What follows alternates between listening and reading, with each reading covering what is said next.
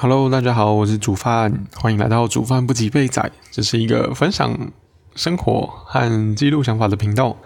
那借由这样的方式来让自己成长，那也希望大家收听的时候都可以获得一些新的想法，让我们一起成长。那也非常鼓励大家可以留言跟我分享你们的心得跟讨论看法都没问题。好，那上一集在讲。那个 就是跟朋友出去玩，不过不过反而出去玩的，虽然我下这个标题，但我发觉叙述出去玩的这个内容啊，其实蛮少的。那我这边稍微补充一下好了。总之就是，呃，因为大家都知道嘛，就是算是二点五级嘛，就是从从三级，呃，从因为疫情影响的三级警戒，就是有点微解封的概念，变成说在外面可以内用。那因为可以内用的关系，所以朋友就会开始邀约，像是说，嗯，我知道的啦，就是比如说像保龄球馆啊，或者是说棒球打击场啊，或者甚至连那个剧本杀的那种那叫什么工作室，反正就是一些休闲空间，基本上已经开始营业了。那当然。就是因为这些东西开始营业了，所以等于说，呃，我们 就是我们其实也可以出去了，就是不止说在户外，就是连之前一些啊，像密室逃脱也开了，对，总之就是一些以前本来会做的事情，或者是说因为疫情而延误的事情，现在全部都可以重新的再去把它呃完成，算是完成吧。就是因为之前的一些邀约就是被推迟了，但是。就是还是会想要把它，就是因为大家都讲好说要出去玩了嘛，那还是会觉得就是好好的把它玩完，对，就是没有如果没有意外的话，也不会有人说想要取消啊什么的。那因为有些是已经有缴定金了，所以好，总之就是最近已经可以出去了，然后朋友就有邀约啊，因为真的太久没有。跟朋友出去玩，所以完全无法拒绝，就都答应了。那当然就是呃，像是这些玩乐的场所，就会说呃，室内禁止禁止饮食，又或者是说，像即便是说在外面有吃，就是吃饭，对，也是就是外面吃饭的餐厅，也都是那个梅花座。那对，但是好，总之就是很很难聊天啦。那我们就很蠢，就是我我们跟朋友本来就想说，如果没花做，我们就半开玩笑的说，没花做的话，我们就开在店里开视讯。对，然后结果没想到，就是真的成真了，就是 我们一群人真的在就是那个百货公司的美食街，然后就。开视讯这样子，因为它那个隔板真的是你要抬头对着隔板之上的空间讲话，那个声音才会传出去，不然那个声音就是打到隔板反弹回来，对面的人根本就听不到，蛮蠢的。然后我们会去美食街，是因为嗯。就是一般餐厅啊，其实人也蛮多的，对，所以我们就 就是最后在美食街。那当然说吃完之后，其实大家还是会聚在一起聊天啦。虽然是梅花座，可是就是都吃完了，就就是一样 一样，就是还是还是得好好聊天，毕竟就出去玩嘛。对，好。那还有就是呃，之前前几集吧，就是有聊到说要写脚本啊，我想要买线上课程，所以最后我还是买了啊。就是有有有点有点冲动的消费嘛，可能有点像，但是，呃，最主要是说，我觉得买了也不见得是说现在一定会呃要怎么讲，就是我我我觉得可以买，是因为起点文化我也听蛮久的，就是可能两三年有了吧，对，那跟我之前就是买的一些线上课程。我认识这些，呃，比如说作者，或者说创作家，或者是说教练啊，什么都好，我都我都是看了他们的内容好几年，真的都是 哎，对，真的都是好几年，所以我才愿意去买。那当然就是在我觉得在我的人生的过程中或多或少都是有帮助的。那我有没有意识到自己有被影响？其实我不能确定，但是至少有也陪伴了我度过了很多时间。那我就觉得，哎，其实这个价格还好，就是我负担得起，而且加上前阵子又都没有出去，所以其实我觉得拿拿来买线上课程还不错。好，总之我买了之后啊，我就我就开这个是我买的线上课程是起点文化的起点文化的内容为王。那它主要在讲，呃，我们在做一些内容创作的时候，到底要怎么从呃，我觉得有点像是从无到有的教你。那蛮，我觉得内容讲的蛮细的，我还没有看完，因为我是这几天才买的。然后，呃，我好像总共有六章吧，六个章节，哎，不对，有八个章节哦，我才听到第二个。那第一个章节其实它是免费听的，就是它会告诉你这整个线上课程内容为王的线上课程里面到底呃你会学到哪些东西。然后第二章呢，它的内容大纲其实去起点文化的网页看都有。那第二章的内容再告诉你说一些呃你在制作之前应该要知道的事情。那我觉得是内容蛮细的。然后我看了之后啊，我就会重新再审审思、审审视、审视自己的自己的 podcast 节目，就是会觉得说，呃，看一下说，我呃，人家觉得应该要知道的事情，我到底知不知道？好，那就算我知道了，我到底有没有运用在我自己的频道经营上面？那当然有一些迷思，就是。呃，说什么期望爆红啊，或者是说，呃，想要就是呃太完美主义啊，这种这种基本上我都不会犯，因为如果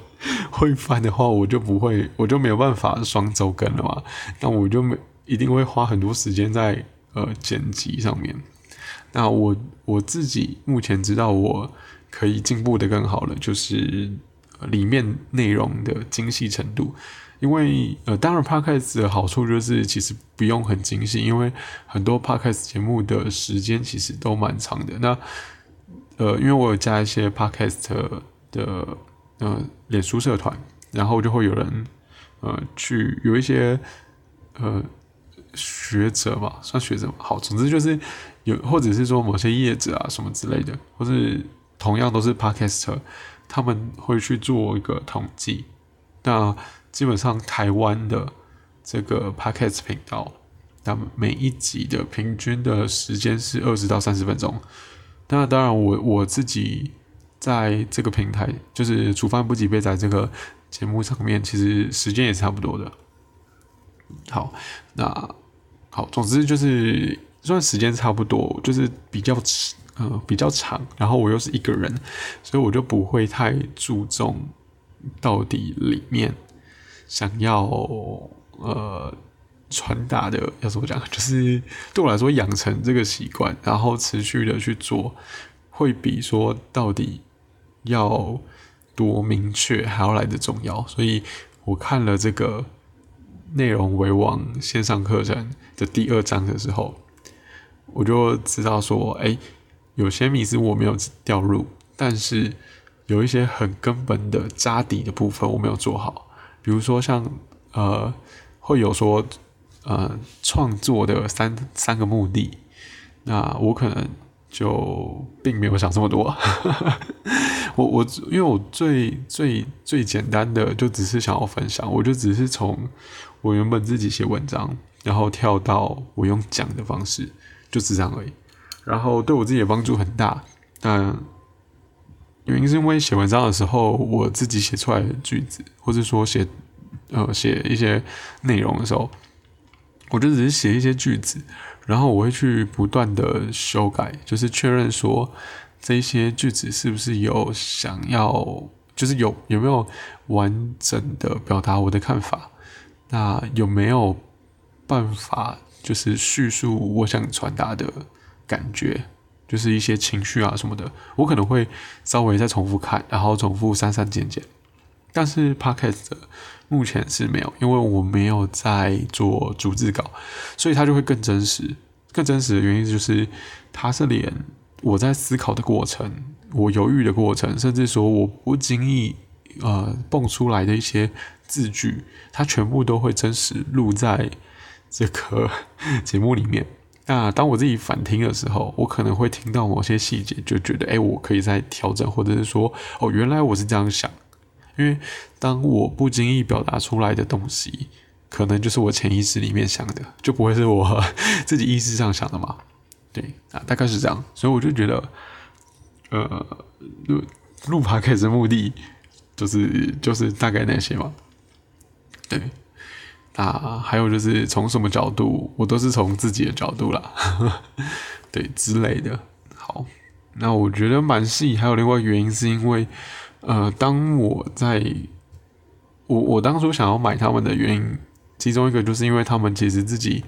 在节目的创作上面，他们也蛮多都是音档的部分，那他们自己有呃去创作 podcast 节目。就是像心理敲敲门，还有求我啊，对，那一天听一点，就是他们最一直都在做，已经做了好几年。他们真的是每天发，我超强了。那个邱开玉老师真的是超神的，好像从二零一五年吧开始，哎不对哦，好，最好，总之就是每天发啦，就就就是很一个很夸张的，就是的频率了。然后持续到现在都五年了吧？对啊，都已经二零二一了，五六年了。然后它的集数大概就是一一千多集吧，一千多集还反正就就破千了，很扯，跟那个连续剧八点档一样。好，总之，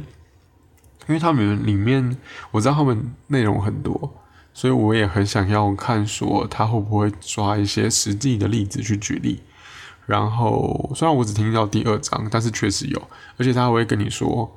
就是他可能讲到某个重点，他会说建议你先去听，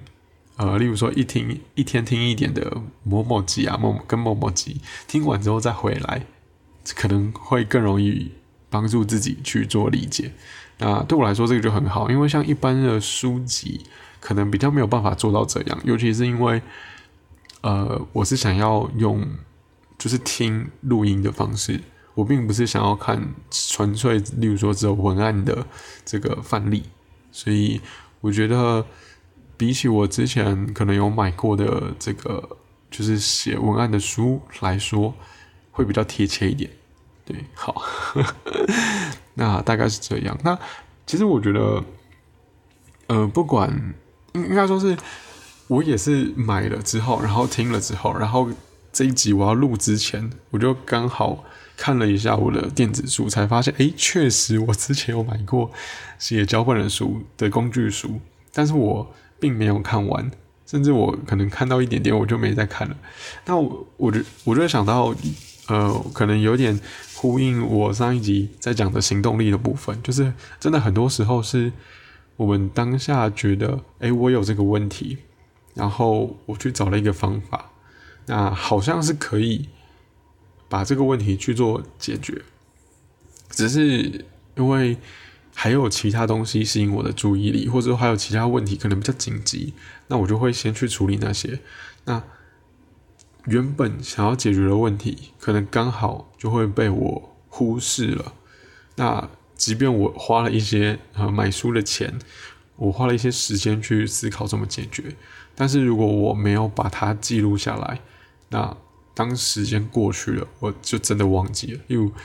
我确实就真的忘记我，我可能为了小写脚本，或者是说我为了之前想说要学习写文案，我就真的有买一些书。因为我知道，例如说像抓重点跟呃有目的性的文字表达，就是有题目的这种。就例如说，像以前，呃，学生时期写作文，这种对我来说其实是超难。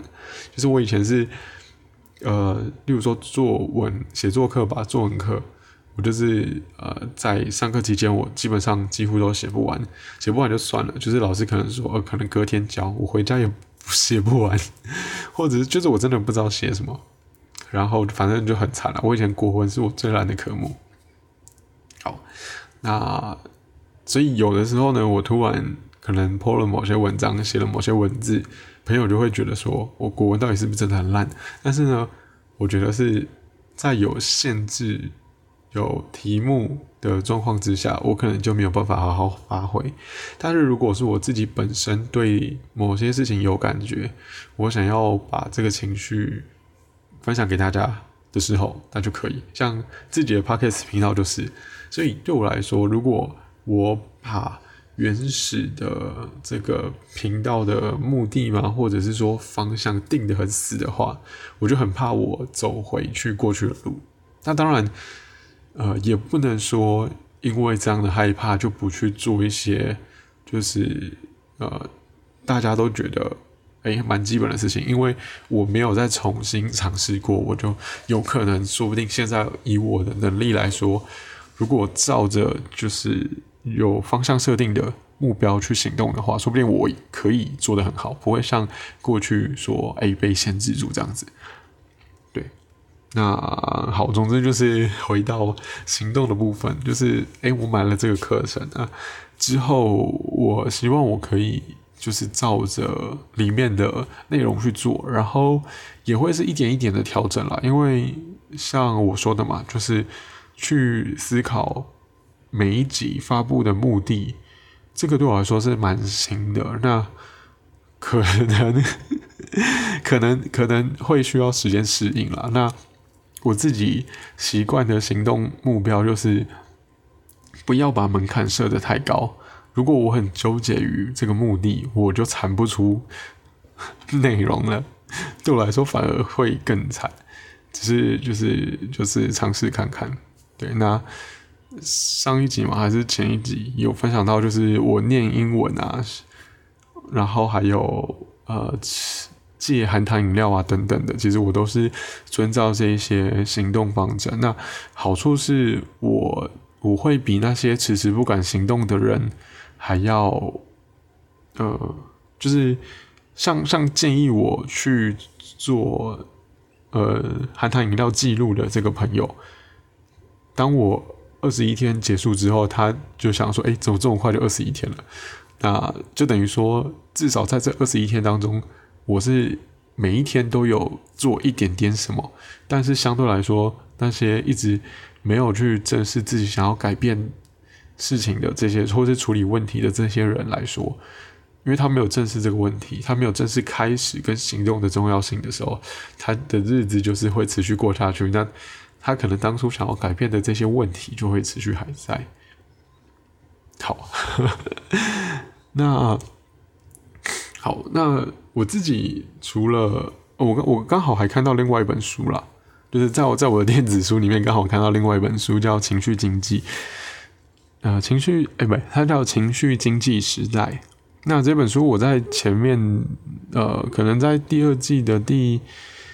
第二、第三集吧，或者是第二季的呃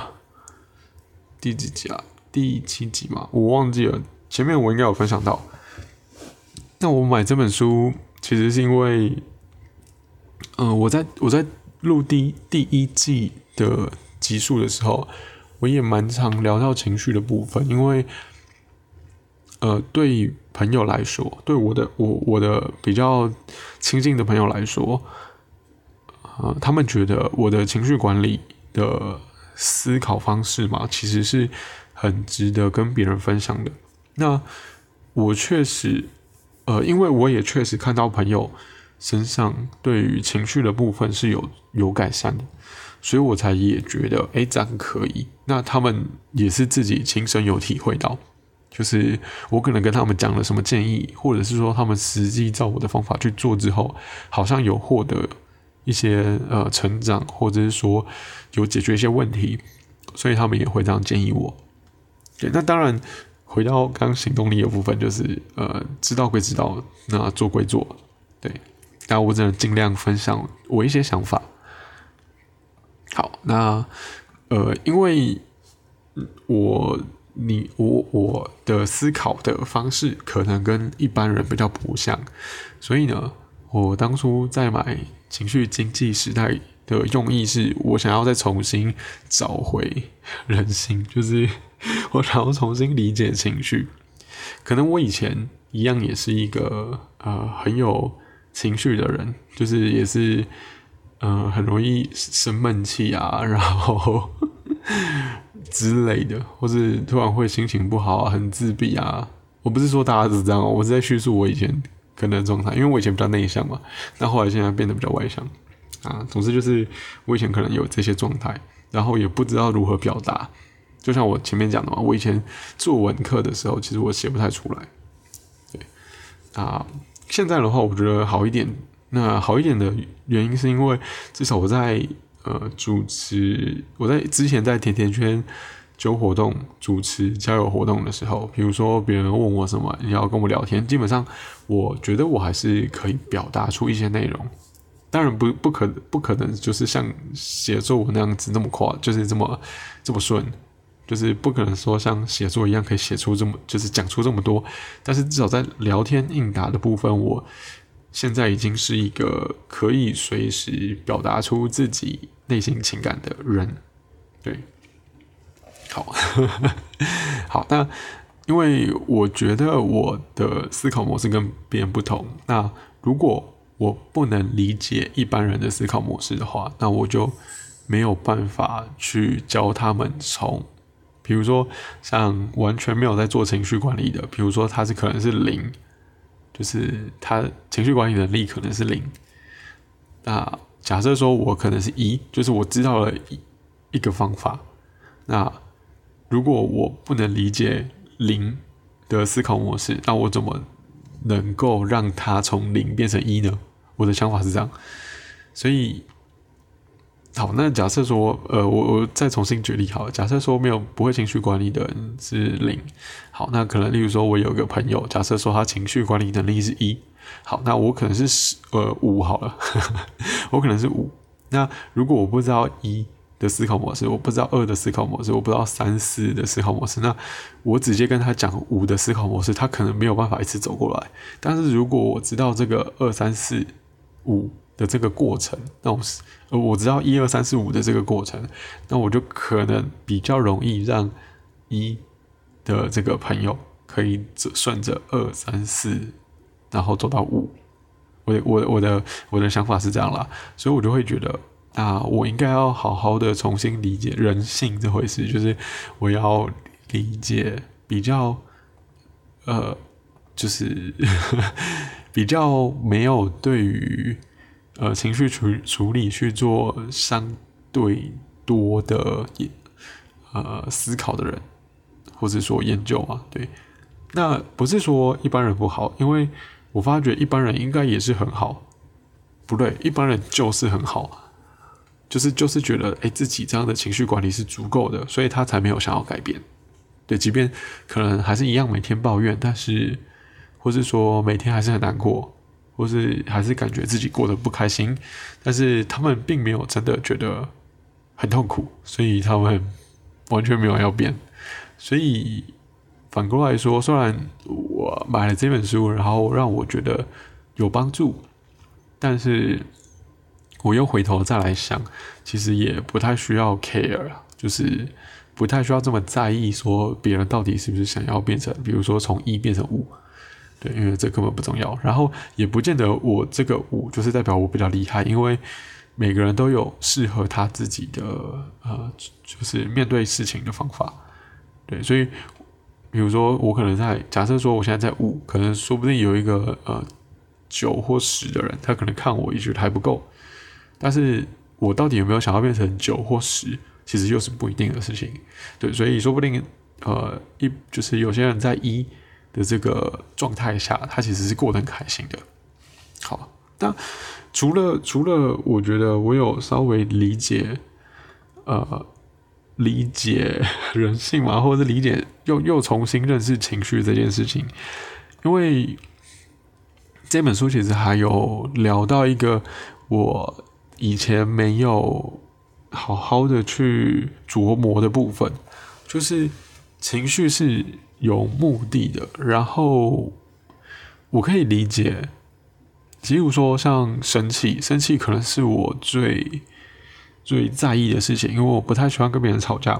所以我对生气的思考量会比较多。那我对生气的理解就是，我会觉得对方有生气的这个情绪，他是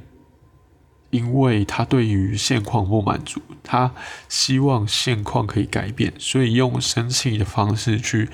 比较强势的去影响别人。那对我来说，我知道这件事情，所以。当别人对我生气的时候，对我呃，我就觉得最重要的是找到他不想要的地方，就是他到底对哪里不满，然后帮助帮助吗，或者是说看我能不能帮助他去把这样子他不满的现况去做改变。对，那我最希望的是这样子的处理方式。可是有些人是他其实。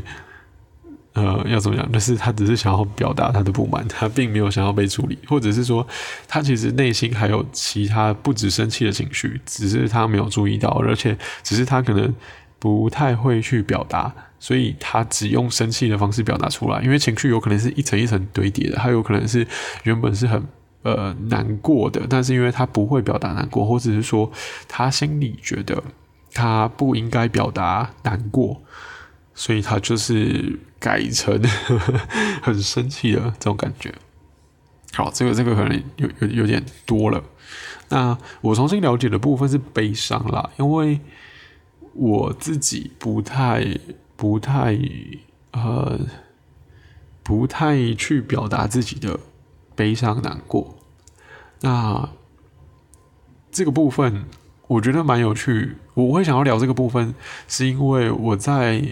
这个第第二季的第十八集的时候，那个标题是没有不开心，只是什么都不想做的低潮。我发现这一集的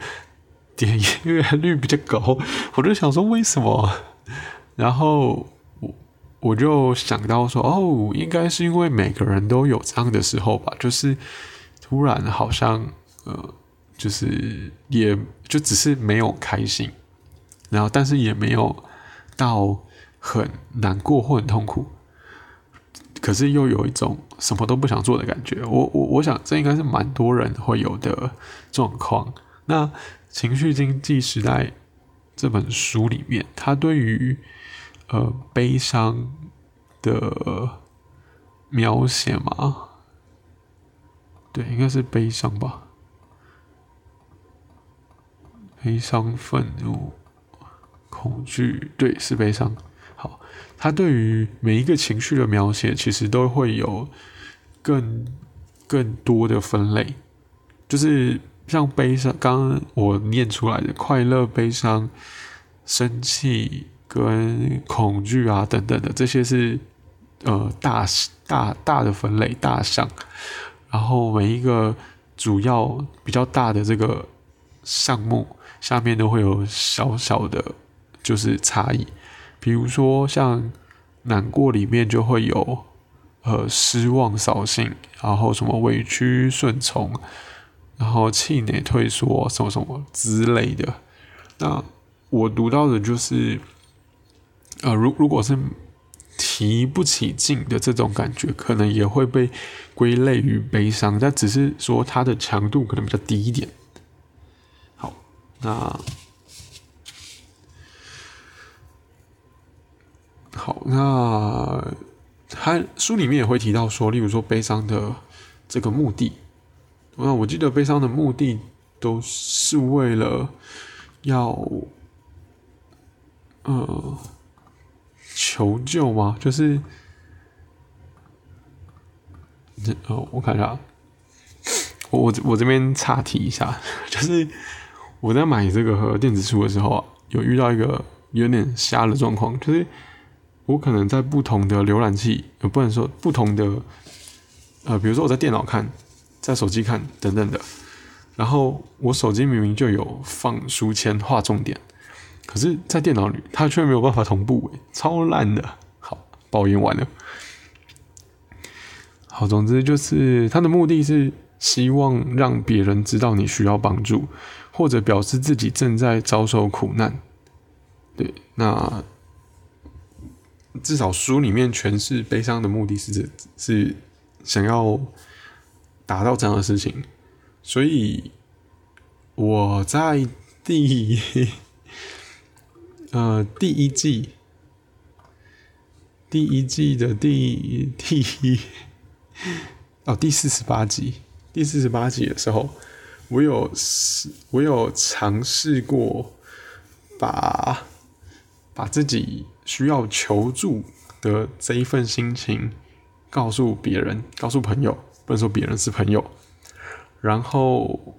我确实感到，如果今天我的悲伤难过被人接住的时候，会瞬间有一个反差，就是我的心情会，嗯，就我我那时候的感觉是变变成感谢了，就是。呃不不过不是这个当下瞬间从难过就突然不见了，不是这个意思，是说如果我我有意识到我被朋友接住了，那我事后在想这件事情的时候，就会觉得很感激。对，那如果很好奇那时候我当下的状态的话，可以去听那一集。对，因为那一集我就聊到哭了，对，那时候比较情绪化一点。那时候在尝试另外一件事情，所以就就有允许自己情绪化一点。好，那既然我知道我悲伤的目的，应该说是，既然从这个书里面我理解了，哦，原来悲伤的目的可能是希望，就是别人知道我需要帮助，那我该怎么样去行动？第一个就是我应该。如果在我悲伤的时候，我就应该要去跟别人说，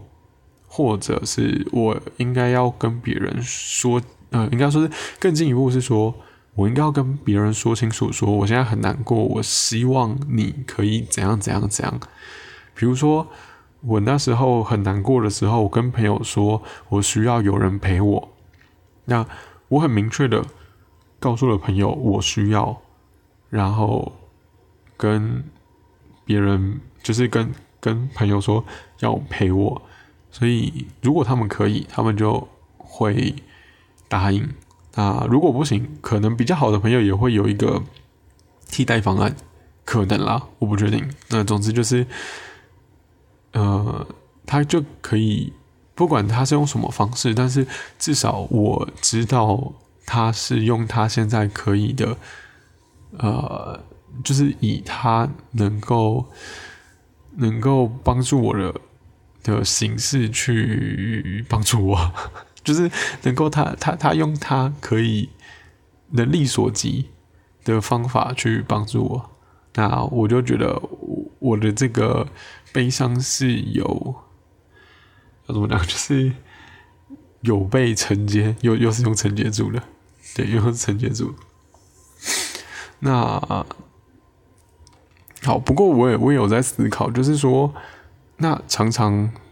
做这件事情，是不是就不会被重视了？我觉得是，就是像以前我有一个朋友是很喜欢跟我聊天，那每一次聊天他都可以讲很久，可是我并没有这么的没有这么多时间想要分给他，所以。呃，有的时候他想要找我的时候，我就会让他找不到 之类的，听起来有点过分。可是就是呃，不不能是每一件事情都要依靠别人。就是我们至少是我们现在呃，我我听众通常都成年了啦，就是以成年的角度来说，那一些小悲伤，就是一些可能，例如说像突然觉得。呃，无力，就是什么都不想做的这种，我就觉得还好。除非可能说到绝望，或者是说到极度悲痛，那可能就真的很需要有人在旁边。比如说我自己最，嗯，最会觉得我希望在朋友身边的时刻，就是朋友失恋的时候。这个时候找我，基本上我都会，我我都会。尽量的出现了，对，至少我自己的经历是这样，因为，呃，我以前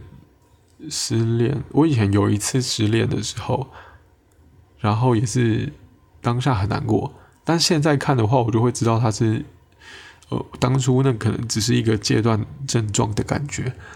不过当初的难过还是还那个难过的感觉还是真的啦，所以然后就呃，总之就是有朋友会自动自发的。我以前好了，以前也是蛮多朋友本来就会自动自发找我，所以呃，但虽然他们不一定会说是要陪我，可是其实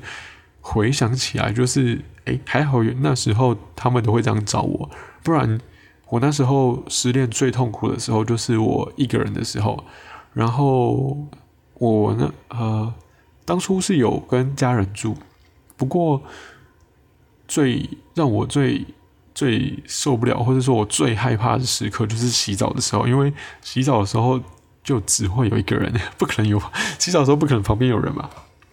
所以我我那一阵子最难、最最害怕的就是洗澡的时候。对，好，这就是一个小故事啦。那在这么样的难过之下，如果朋友说他需要我陪，那基本上我都会去啦。对，那。大概是这样，所以我觉得，呃，知道了这件事情之后，其实应该要适时的发出求助。那如果是一些比较简单的，就是比如说，呃，突然觉得有点失望的这种感觉，因为我我觉得失望跟那种悲痛、绝望是很有落差的。失望可以很简单，但失望再怎么失望，也应该也还还好吧。对，就是失望转到绝望还是有一段距离的。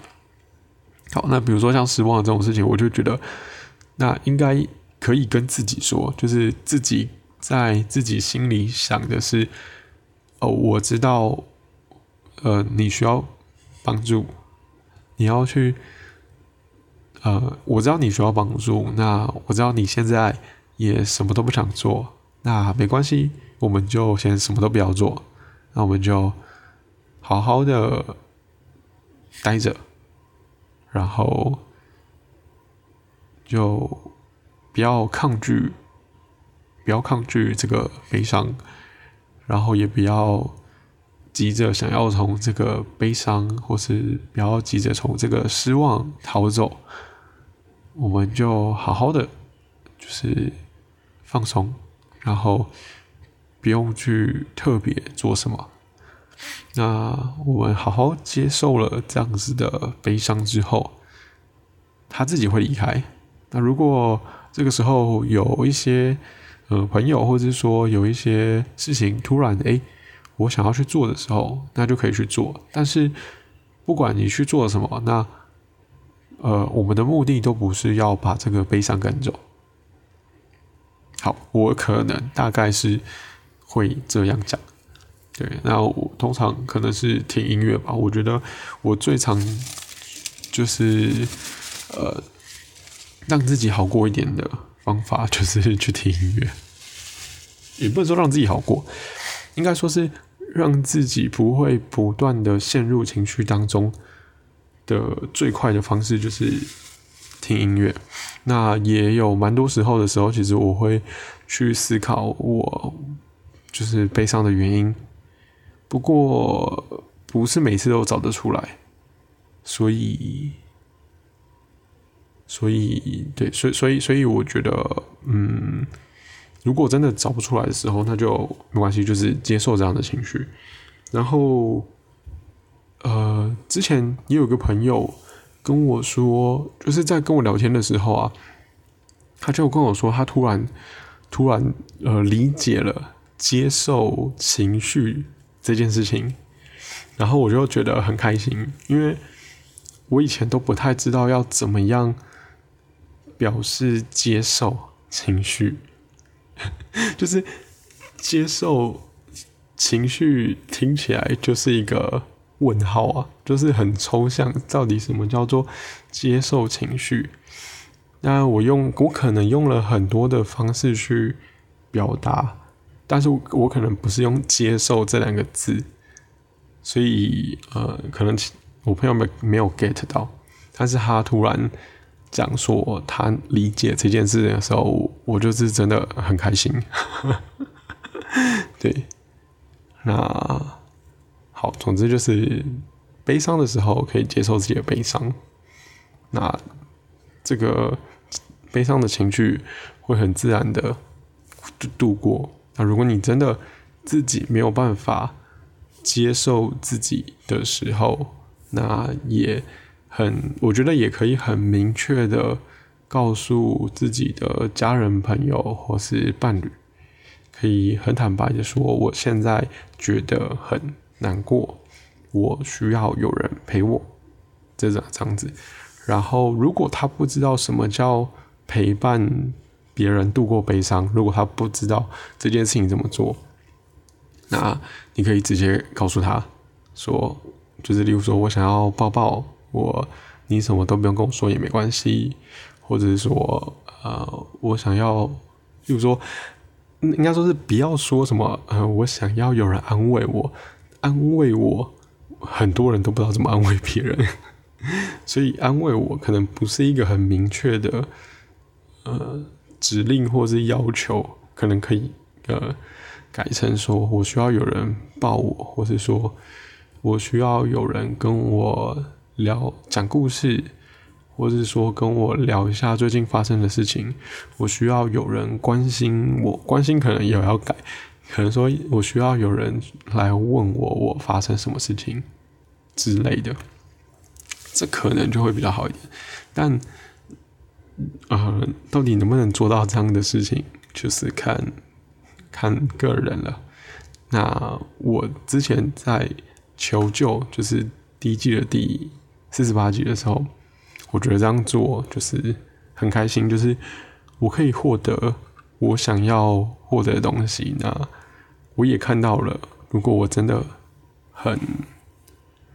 很需要人的时候，就真的会有人来帮助我。嗯，然后那样子的反差，就是会瞬间觉得很开心。好，这集 废话有点多。那总之就是我一样。呃，我我就买了这个起点文化的线上课程，叫内容为王。然后我觉得里面蛮多细节的，可能可以很符合我的需求。比起我之前买的书本，因为它里面有实际的这个 podcast 的内容脚本当范例。然后，那我觉得买线上课程的重点还是与行行动，就是。我会偏向，就是我看了之后，然后我在我每一集的 podcast 就多，就是多加一点点新的尝试，这样子。好，然后，呃，因为为了写脚本这件事情，其实我之前呢也也都买了类似写文案的书，不过我就发现我。没有好好的去阅读，那原因是因为，呃，如果没有立即行动，其实我们很容易被别的事情吸引。那这个问题并不是我们呃会影响人生的重大问题，所以如果我们被东西吸引之后，我们也会很容易，啊，我们也会很容易忽就是忘记，或者说就是。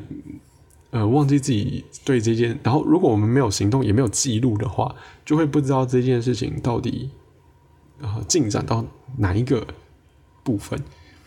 就像我买了书，可是因为我没有记得我买了书，我也没有记录写脚本这件事情，我是曾经有做过买书的这个努力，然后我就忘记了，然后我就买了线上课程的这种感觉。